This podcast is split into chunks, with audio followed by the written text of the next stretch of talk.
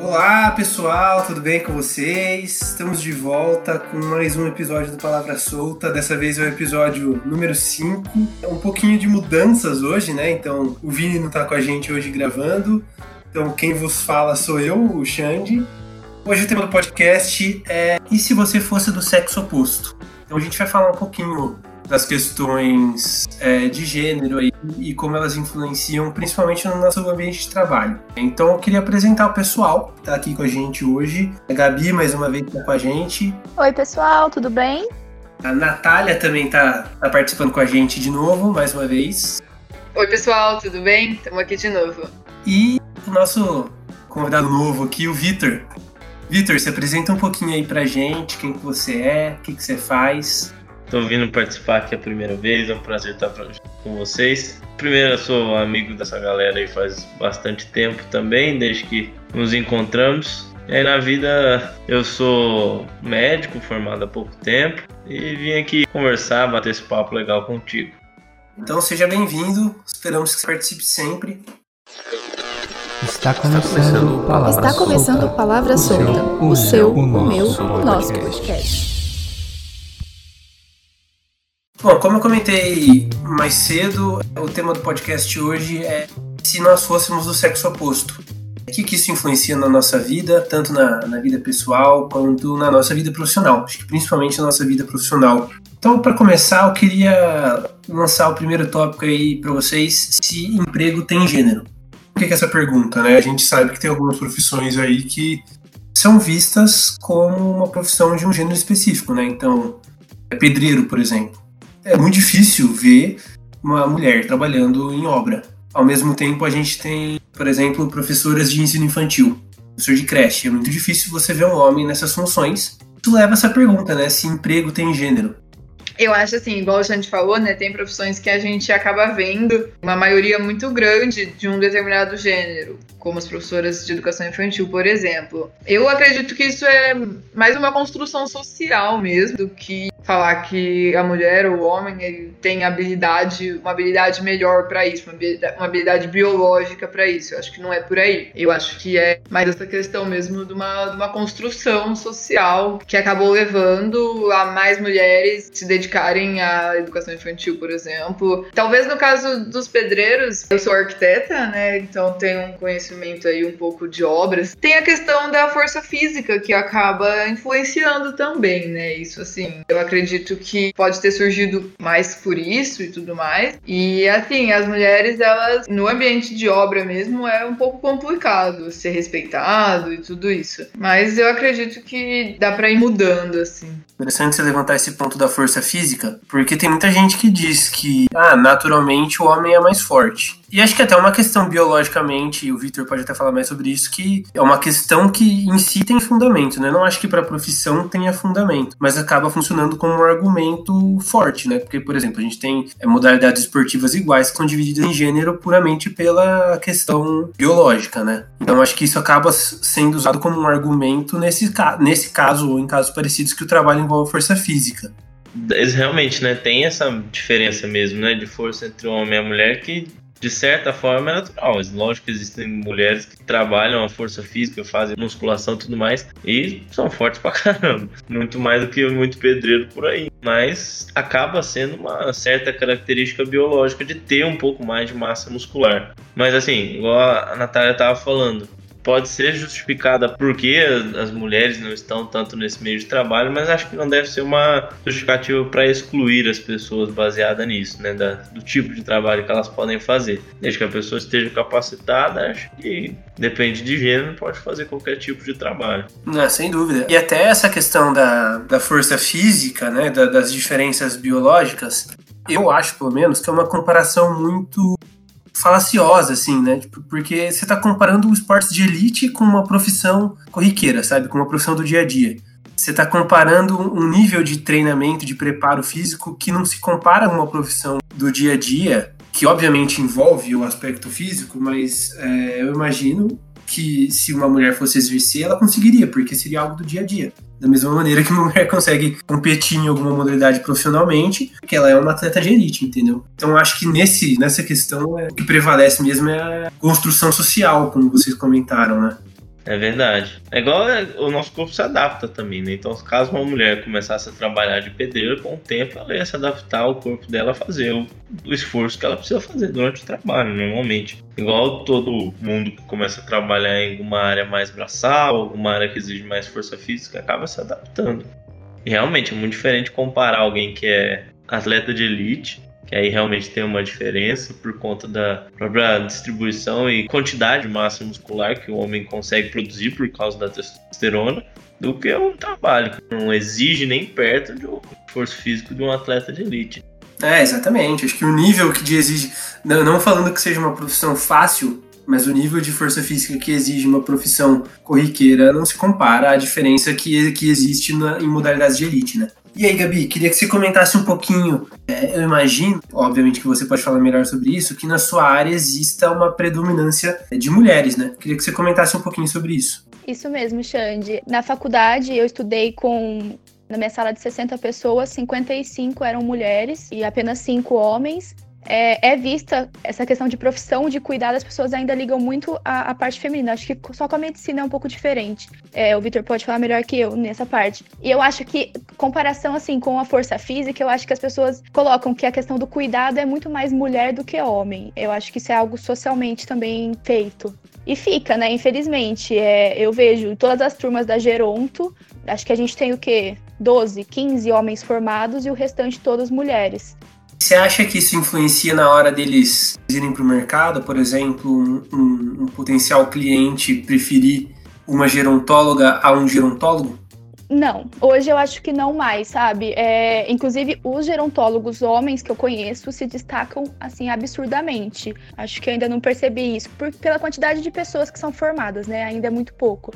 É, a maioria consegue trabalho nas grandes cidades, que então essa questão de de preconceito com, com o gênero está um pouco mais evoluída do que aqui no interior. Todos os homens que eu conheço estão bem colocados no mercado de trabalho na minha área. O curso de arquitetura é um curso hoje, né, que tem muita mulher também. Na minha sala, por exemplo, nós éramos em 45 e acho que eram uns 10 homens mais ou menos. Então, assim, também é um curso um curso que hoje tem mais mulheres.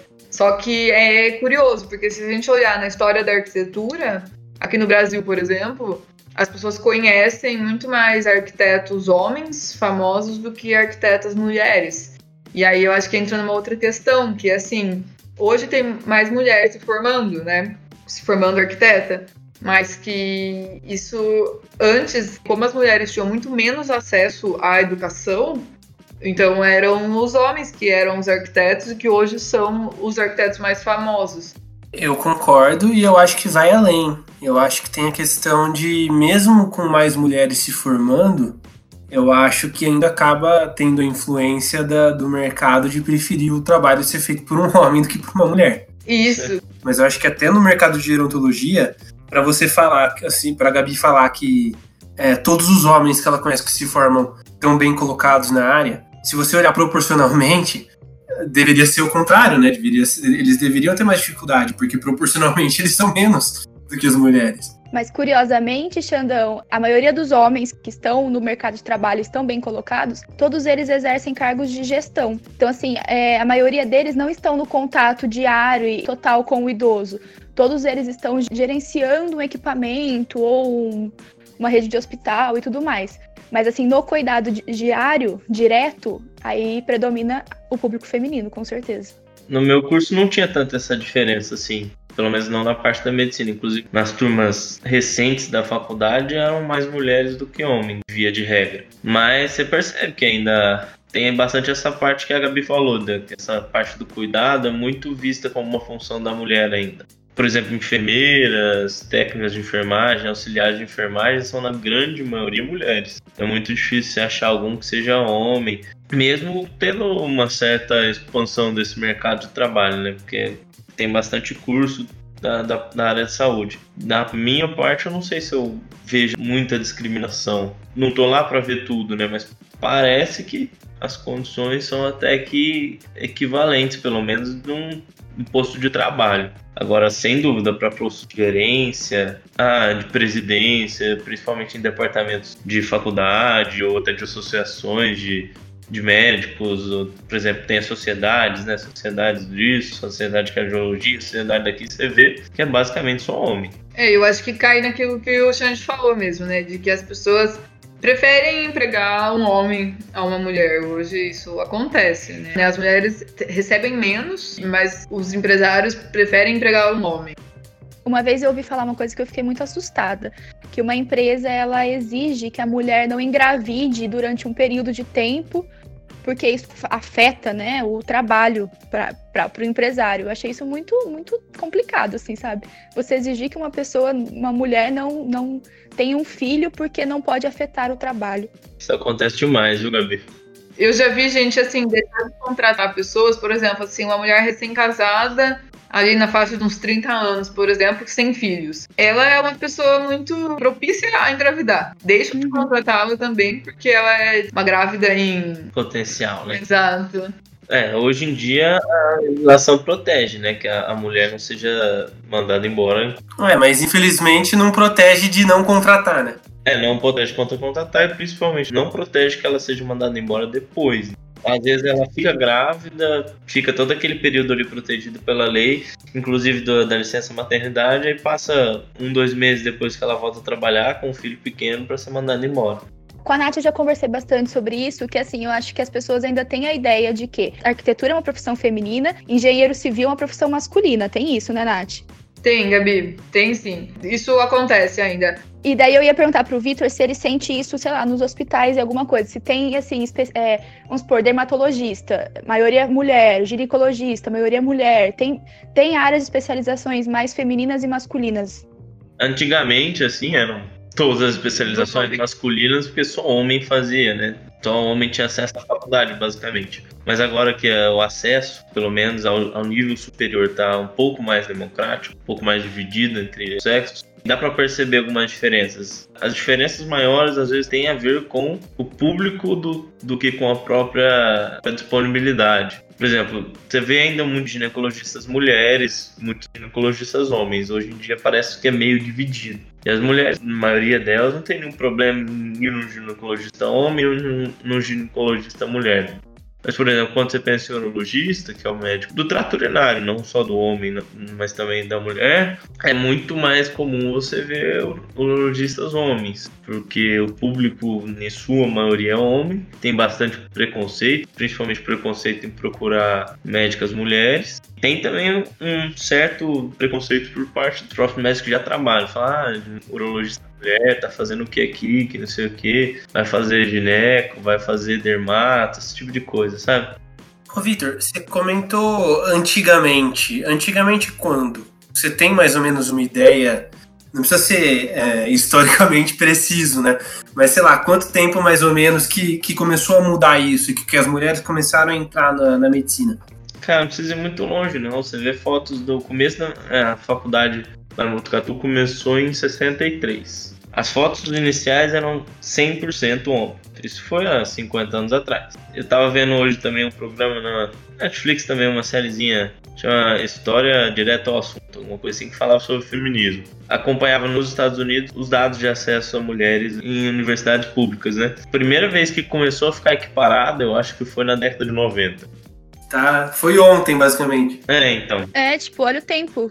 Felizmente tem muita história, né? Até 1900 18, nenhuma mulher podia votar no mundo. O primeiro lugar que foi, passou a ser votado foi na Nova Zelândia, se não me engano. E aí depois foram aprovadas algumas coisinhas em algum lugar ou outro, então é uma coisa muito recente ainda. Ainda tem muita disparidade salarial, né?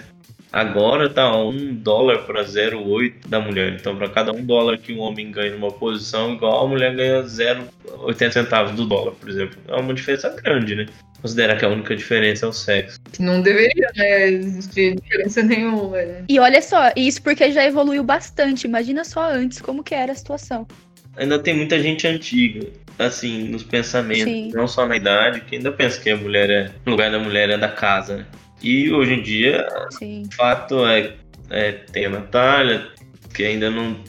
A gente ainda não tem filhos nem nada, a Gabi também não, mas elas sabem que a, nossas mães viveram jornadas duplas durante a maioria da vida. Cuidava da casa, basicamente sozinha, e ainda tinha que trabalhar. e ainda cuidar dos filhos, de tudo. Então, sempre foi essa ideia, né? De que só a mulher deve cuidar dos filhos, deve cuidar da casa, deve cuidar disso. Exato. Eu acho que isso volta naquela questão do cuidado, né? Eu acho que isso remete muito à questão materna, né? E talvez por isso que essas profissões que são mais voltadas né, ao cuidado acabam ainda sendo mais, tendo mais mulheres. Pode ser que, que tenha uma questão aí antropológica né, a respeito disso. Pode ser, mas eu acho que a questão é mais social mesmo, viu? Se for ver, quando tiveram as duas grandes guerras mundiais, né, a primeira e a segunda, as mulheres tiveram para todos os postos de trabalho. Todos os homens, basicamente, em fase ativa, estavam no exército. Faziam todos os trabalhos que antigamente eram tidos só como ah, mulher não pode fazer isso, mulher não pode fazer aquilo. Foi acabar as guerras, o machismo voltou, as mulheres voltaram para dentro de casa, entendeu? O mundo é muita coisa, não é? Acho que não seja uma questão antropológica, deve ser mais Hum. social mesmo. É, bom, no jornalismo acho que é uma questão bem dividida também. É um curso que, se você for ver, é uma área, né? Não um curso só. É uma área que acaba sendo bem mesclado, né? Acaba tendo bastante representatividade dos dois lados. Menos da previsão de tempo, né, Xandão? Então, tem a questão da previsão do tempo que ainda continua sendo uma. Virou uma tradição, sim, de que tem que ser uma mulher do tempo. Mas você sabe se tem algum sentido, algum significado, ou alguma coisa que Meu, tem? eu, eu sei que isso já foi debatido na faculdade, mas eu não vou lembrar. Se tem um. Se tem um. Será que é questão uma razão histórica. Prova, mas muito provavelmente é uma questão estética. Assim, existe a questão estética da TV em si, né? Para trabalhar em TV, você tem que ter uma aparência boa, não tem jeito. Isso por si só já é uma questão duvidosa, né? É, e a mulher, do, a pessoa do tempo é uma das poucas em muitos jornais que aparece de corpo inteiro, né? É, exatamente. Então, assim, você tem a questão de que para trabalhar em TV você tem que ser bonito, não tem jeito, seja homem ou seja mulher. É muito difícil você ver, principalmente em emissoras grandes, um repórter ou uma repórter que não seja padrão de beleza. Claro que tem a questão da idade. Ainda assim tem a questão de ser visualmente padronizado, né? E quando sai desse padrão, a galera surta, né? É só a gente ver há um, dois anos atrás que a Maju Coutinho virou a moça do tempo no Jornal Nacional e o rebuliço que isso virou na internet porque ela era uma mulher negra numa posição totalmente padronizada esteticamente, né? Não tem essa diferença. A gente acaba voltando na questão de que é muito próximo do que você falou na gerontologia e que a Natália comentou na arquitetura e até na medicina mesmo que por mais que seja uma profissão esteja bem dividido, a gerência continua sendo masculina. Existem mulheres jornalistas que ocupam cargos de edição, é comum, mas ainda assim a maioria é homem. né? A gerência, inclusive a gerência do país também, né? Exatamente. Eu queria saber de vocês, principalmente acho que no caso das meninas, né?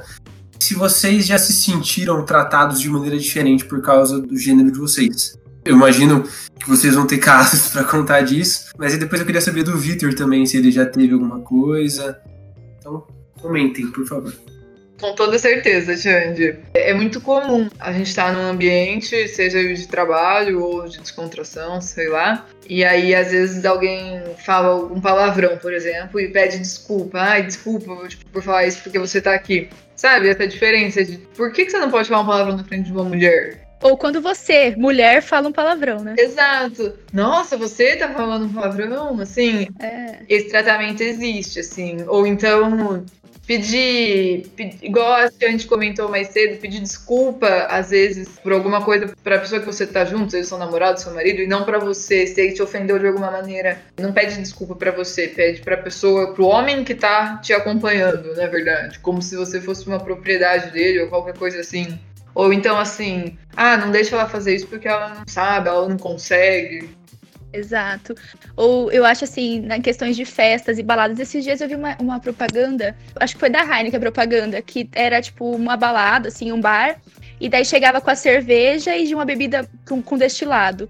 E daí sempre entregava a cerveja pro homem e vamos pôr, sei lá, uma, um sex on the beach pra mulher. Um Aí drinkzinho frufru, exatamente. Exato, tem muito isso. Ah, eu não tomo isso porque isso, cerveja é bebida de homem e drinks é bebida de mulher.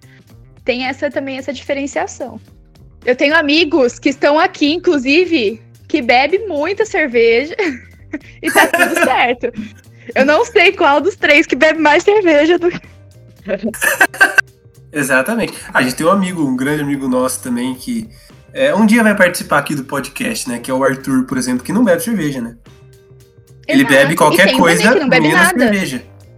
Exato. Exato. Ela bebe álcool de posto, mas bebe cerveja. Exatamente.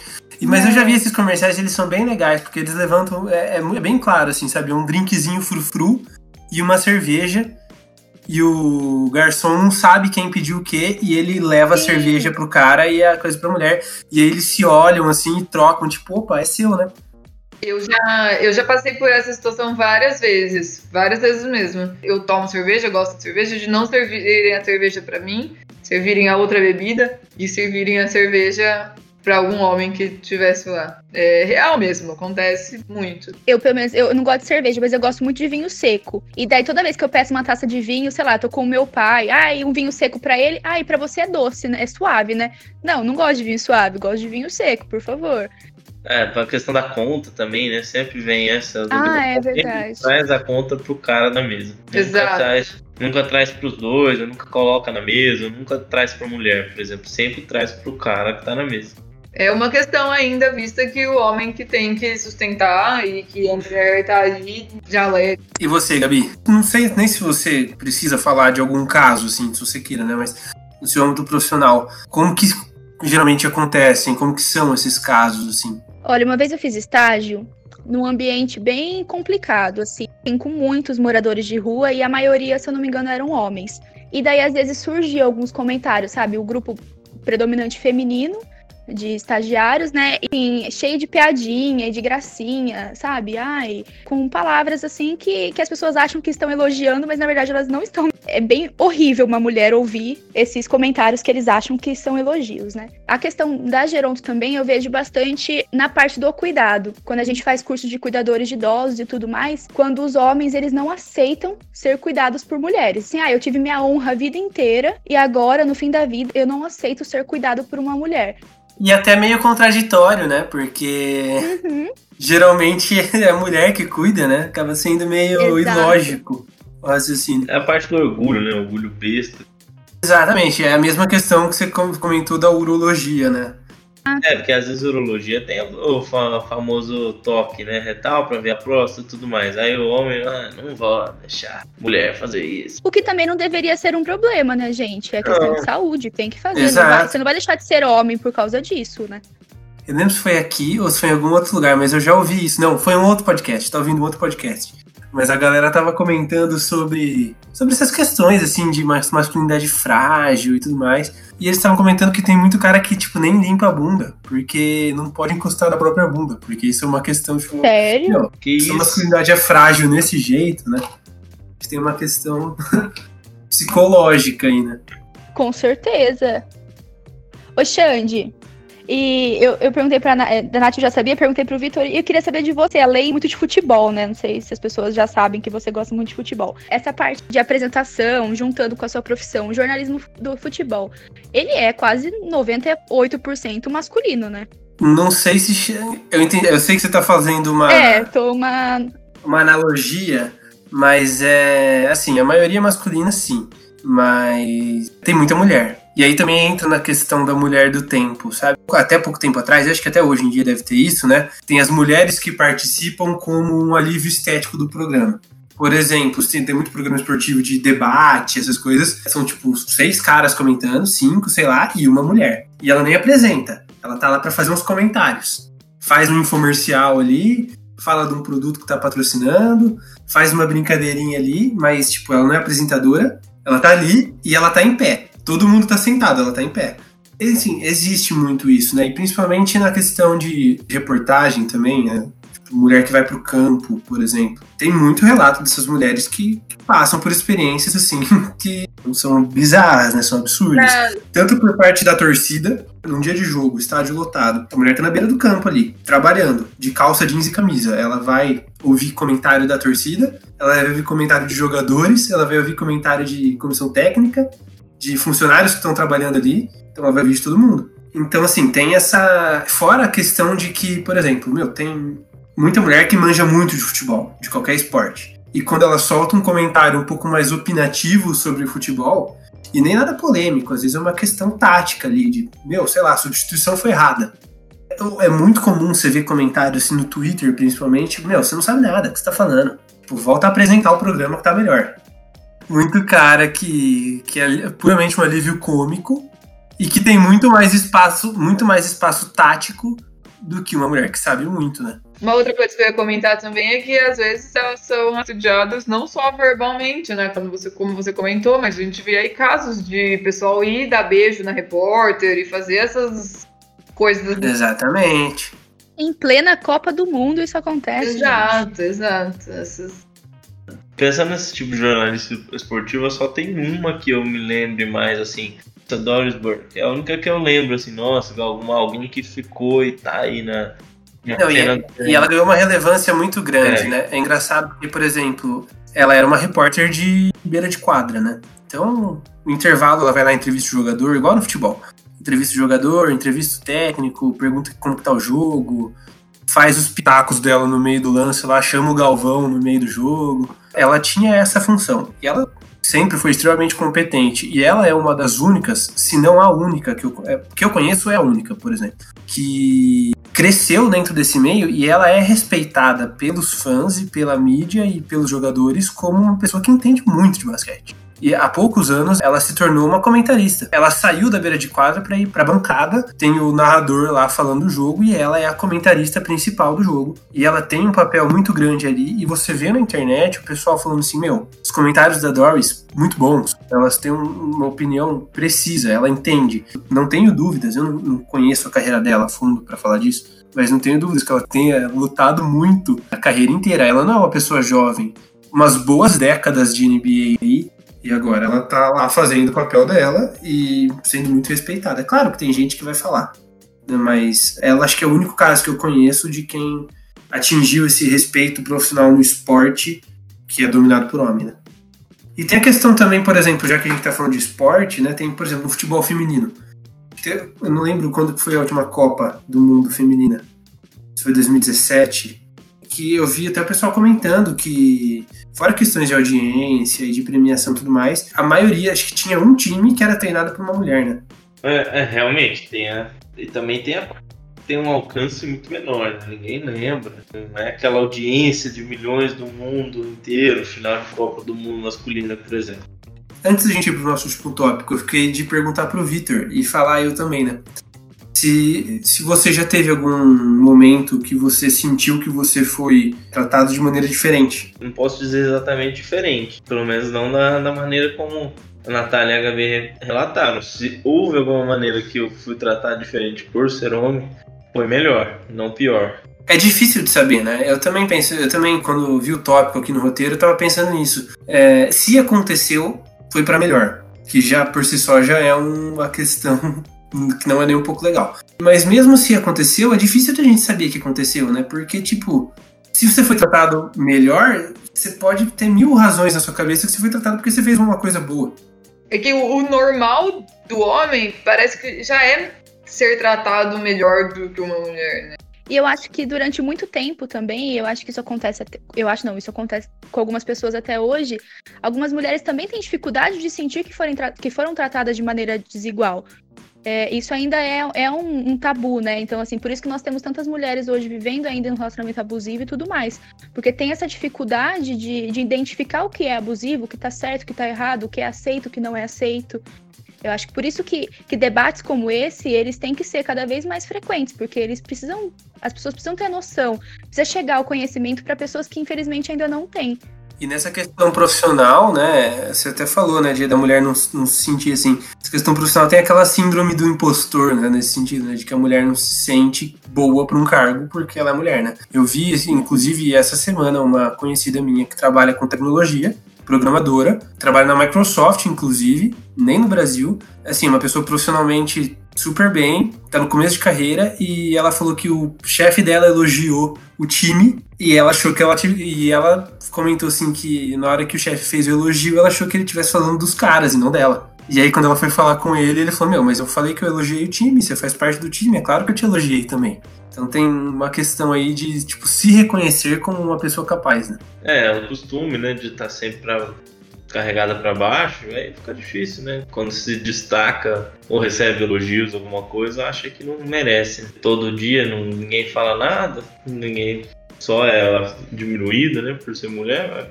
Na hora que vem o elogio, quando não é um elogio relacionado ao próprio machismo, né? Não é um elogio, um elogio de beleza. O elogio forçado, né? O famoso elogio forçado. É. Ou de forma de assédio, né? É, é, assédio mesmo. Eu queria que vocês comentassem um pouquinho, de maneira geral, para ser mais sucinto, sim, coisas que vocês acham que poderiam melhorar esse tratamento. Mas é, não sei se vocês têm algum exemplo de coisas que, que poderiam ser feitas ou coisas que não precisariam ser feitas para melhorar toda essa forma de. toda essa diferença de tratamento, principalmente profissional. Assim, pelo menos eu percebo que acontece muito dos homens ficarem interrompendo as mulheres e ficarem achando que sabe o que ela vai falar ou que sabe o que ela vai fazer. Sempre tem uma solução melhor, sei lá. Ou então não confiam muito no que ela tá falando pelo fato dela ser mulher e ela não saber, não entender. Isso seria uma coisa. Como seria, assim, essa esse retorno das pessoas se eu falar falando a mesma coisa que eu falo? Será que elas levariam mais em consideração? Será que elas deixariam terminar a frase com mais frequência, coisas desse tipo. Eu acho que seria interessante aí testar. Fora todas as outras coisas, né? De andar na rua despreocupado, ou então menos preocupado. Isso também eu acho que assim seria, seria uma experiência aí interessante, eu acho. É, eu concordo bastante. É, hoje mesmo eu estava lendo um artigo sobre, na época que a, que a Manuela Ávila estava é, tava falando exatamente sobre isso, Nath, sobre o quanto ela foi interrompida durante a, a fala dela comparado com os outros políticos na mesma época. Então, assim, acho que ela foi interrompida em torno de 20, 32 vezes e o, sei lá, o Ciro Gomes foi interrompido oito vezes. Tipo, é muito diferente, é muito discrepante. E as pessoas, realmente, isso é um tópico que merece muito ser falado é, de ser interrompida a todo momento, das pessoas não dar credibilidade naquilo que você fala, ou se não, sei lá, tenho. Estou eu e mais um profissional, e daí eu falo alguma coisa, mas tira sempre a, contraprova com um profissional homem. E assim, às vezes é a mesma coisa que eu falei, mas eles têm que provar com a pessoa do sexo masculino. Isso eu fico bem incomodada, mas acontece. Talvez existam muitas maneiras diferentes de tentar mudar isso, né? As mulheres que, que fazem parte dos movimentos mais ativistas já estão tentando fazer isso há décadas e até agora tiveram mudanças importantes, mas se for olhar no panorama geral, está longe do ideal, né? Eu, como homem, só consigo fazer duas coisas: parar de não reproduzir esse tipo de curso, não é, piorar a situação. E se algum dia eu tiver um filho, eu educar o meu filho para ser mais respeitoso possível, menos machista possível para ele ensinar o filho dele a ser um pouco menos machista e por aí vai. É a única coisa que eu vejo que eu consigo fazer para mudar. Uma outra coisa que eu acho que os homens podem fazer também é tentar de uma certa maneira repreender os amigos machistas que eles têm. Isso eu acho que seria uhum. já muito válido. Porque um cara machista não vai ouvir a mulher é, repreendendo ele ou qualquer coisa assim, mas provavelmente ele escute mais um amigo dele, uma pessoa próxima ali, falando: ou cara, isso não é legal, sei lá, coisas desse tipo. Acho que podem ajudar também. É verdade. Não, faz total sentido. É, existem muito hoje a rivalidade feminina, né? As, as, próprias mulheres criando essa rivalidade de que uma é melhor que a outra e tudo mais, por causa desse machismo também, né? Então as mulheres existem mulheres, infelizmente, que ainda são machistas também. Acho que é uma questão é, cultural, assim, né? Então eu acho que ela tá em, em todo mundo. Claro que ela é muito, é. muito mais forte nos homens, é, mas ela é tão presente que ela acaba sendo reforçada tanto por homens quanto por mulheres, né? Então é. Então eu acho que é uma questão de, de todo mundo ser consciente da forma como que pensa e age, né? É claro que as mulheres reproduzem menos esse tipo de pensamento, mas eu acho que é uma questão cultural, né? Então, assim, acho que Sim. todo mundo tá, acaba é, todo mundo, é, generalização não é uma generalização, né? Mas acho que a, assim, a gente acaba reproduzindo no automático, às vezes, algumas, alguns pensamentos, né? Porque é uma questão cultural. Reproduz o ambiente, né? Os nossos pais eram muito machistas, a geração antes deles foi mais machista ainda, então acaba sendo E reproduzido. não são pensamentos que vão acabar É. agora, né?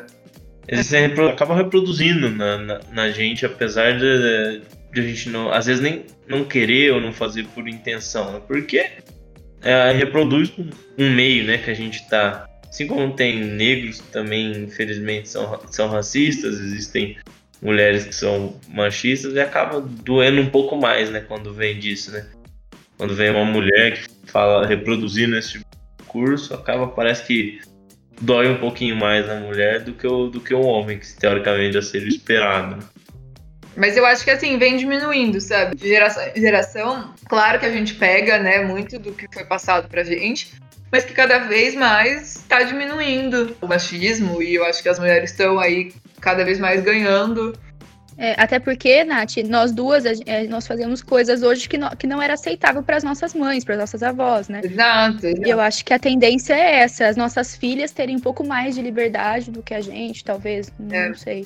Uma que faltou a gente discutir nesse episódio, que é- não, não que faltou, né? Que a gente acabou não discutindo, mas a gente discutiu no outro episódio, vocês mesmas levantaram, foi a questão de que quando vocês saíram de casa para fazer faculdade, né? Que a família de vocês teve uma reação diferente, né? A minha, por exemplo, eu imagino que a do Victor também, foi tipo, pô, da hora, vai lá, vai pra Bauru, é, boa faculdade, aproveita, curte pra caramba, vai morar sozinho, vai dar rolê, aproveita que a faculdade é um momento único. E vocês comentaram no outro episódio que com vocês não foi só isso, né? Comigo, assim, pelo menos, tipo assim, com, com meus pais, com a minha família, assim, eu não tive problema nenhum, muito pelo contrário. Meus pais apoiaram e tudo mais. Eu tive, assim, de pessoas de fora. Então, assim, ai, Gabriela, o que o seu pai achou disso? É, ai, o que o seu namorado achou disso? Mas, assim, de membros da minha família mesmo, ainda bem que eu não tive. É, Xande, eu também acho que, não sei se ficou meio mal entendido no outro episódio, mas também da minha família, assim, não, não tive isso, nem dos meus avós, né, que são mais velhos e tudo mais. Mas o que eu tive foi, por exemplo, quando eu saí de casa pra morar com o meu namorado. Aí, isso assim, tive, um- tive uma repreendida, assim, pelos meus avós. Putz, mas você não vai casar? Como assim? Você vai sair de casa sem casar? Coisa que pro meu irmão, por exemplo, eu acho que foi um pouco mais fácil, por ele ser homem. Então, essa diferença eu acho que é, é maior do que a questão de sair pra estudar. Pra estudar, eu até Uhum. acho que não, não, não foi muito complicado. Assim, não, mas não, é, não que. Acho que quando eu perguntei foi mais pra trazer a questão que vocês tinham comentado no outro episódio, Uhum. entendeu? Não que vocês tivessem passado Ah, por isso. sim. É bom que vocês não, não tenham passado por isso. Mas eu concordo muito com o que a Nath falou. Eu também. Quando eu fui morar sozinha, eu saí da faculdade, voltei pra casa dos meus pais. E dois anos depois, desde então, moro sozinha. É, e eu ouço muito as pessoas. Quando minha mãe fala assim, ah, a Gabi tá morando sozinha. As pessoas falam assim, ah, mas ela casou? Não, não casei ainda. É, apenas estou morando sozinha e tá tudo bem, sabe? Não, não precisa desse. Ainda bem, não preciso ser sustentada, espero que nunca, por homem nenhum. Queria saber agora de vocês se vocês têm alguma consideração final a fazer. Sei que a gente já, o que a gente falou agora já foi meio que uma conclusão, mas talvez vocês queiram deixar um recadinho final aí, fazer algum comentário.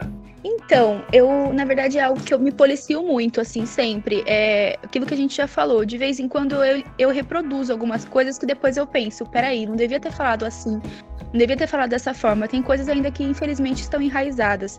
Eu falo por mim, tá? É, então eu tento sempre me policiar com isso. Quem que eu posso magoar, o que que isso. O que, que eu posso melhorar, sabe? É, não sou perfeita, longe disso, é, e preciso sim, tenho muito a melhorar. Cara, eu espero muito, assim, eu gosto muito de ser mulher. Eu espero muito que as coisas melhorem para as mulheres. Eu acho que a gente tem muita desigualdade, assim, de gênero, de, de diversas questões, mas hoje falando de gênero, eu acho que isso é muito presente ainda. Eu espero que um dia isso que as mulheres se igualem, né? Que os homens e as mulheres sejam iguais em relação a, a salário. A, na verdade, vale a competência, né? Então eu espero muito que as coisas um dia melhorem pra gente. É, eu concordo também com a Gabi, eu acho que assim, é uma luta diária, sabe? Tanto pra gente conseguir ganhar nosso espaço, ser mais reconhecida, e também uma luta diária de- na tentativa de influenciar as outras pessoas a pensarem de uma maneira menos machista, de uma maneira mais justa e focar mesmo mais na competência do profissional. Eu acho que é assim, é um esforço aí diário que a gente acaba fazendo. Primeiro eu queria agradecer a participação aí, chamar, chamar da gente para participar. Eu espero participar no, Eu que agradeço. Nos próximos. Volte sempre. Você tá no grupo do Zap. O que eu ia falar, na verdade, vai muito no que a Gabi já falou, assim, que a gente tem que estar mais acostumado com essa autocrítica, né, com a gente revisar nossos próprios pensamentos, nossas próprias falas, pra cada dia estar um pouquinho melhor. Um pouquinho melhor, porque ninguém nasceu perfeito, mas a gente vai melhorando aos pouquinhos, algum dia a gente chega em alguém que a gente tem orgulho de ser. Eu queria só, para encerrar também os meus minhas considerações finais, é, eu comentei, a gente comentou sobre as nossas áreas e sobre os cursos. É, eu fiz estágio no instituto, acho que eu já até comentei aqui no ICMC, que é o Instituto de Matemática e Computação. É um instituto com, com uma área, a área de computação, ela é majoritariamente dominada por homens, né? Grande maioria, assim. E a minha, eu tinha uma chefe da, da comunicação ali que ela sempre fazia reportagens muito legais tudo mais. E uma das questões que ela levantou foi exatamente essa das mulheres na tecnologia, né? E tem professoras lá que estudaram lá. E elas comentam que quando elas estudavam, a computação era uma área muito mais equilibrada. Era uma área que tinha muita mulher. De uma hora para outra não teve mais. Então é um negócio que tá voltando. Eu achei isso muito curioso, porque eu não sabia. E eu, na verdade, não conheço nenhuma outra área que é assim, né? Tinha essa maioria de mulher, inverteu e agora tá, ainda tá longe de voltar, né? Mas eu acho que os esforços lá são muito legais para levar meninas para tecnologia. E aí eu queria divulgar esse trabalho também, porque eu acho que é muito legal. É, quem quiser dar uma olhada lá depois é no ICMC, icmc.usp.br.